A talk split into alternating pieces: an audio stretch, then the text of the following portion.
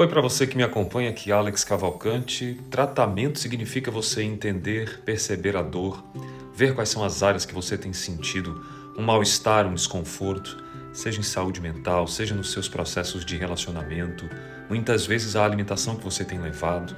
Então eu queria fazer um convite especial.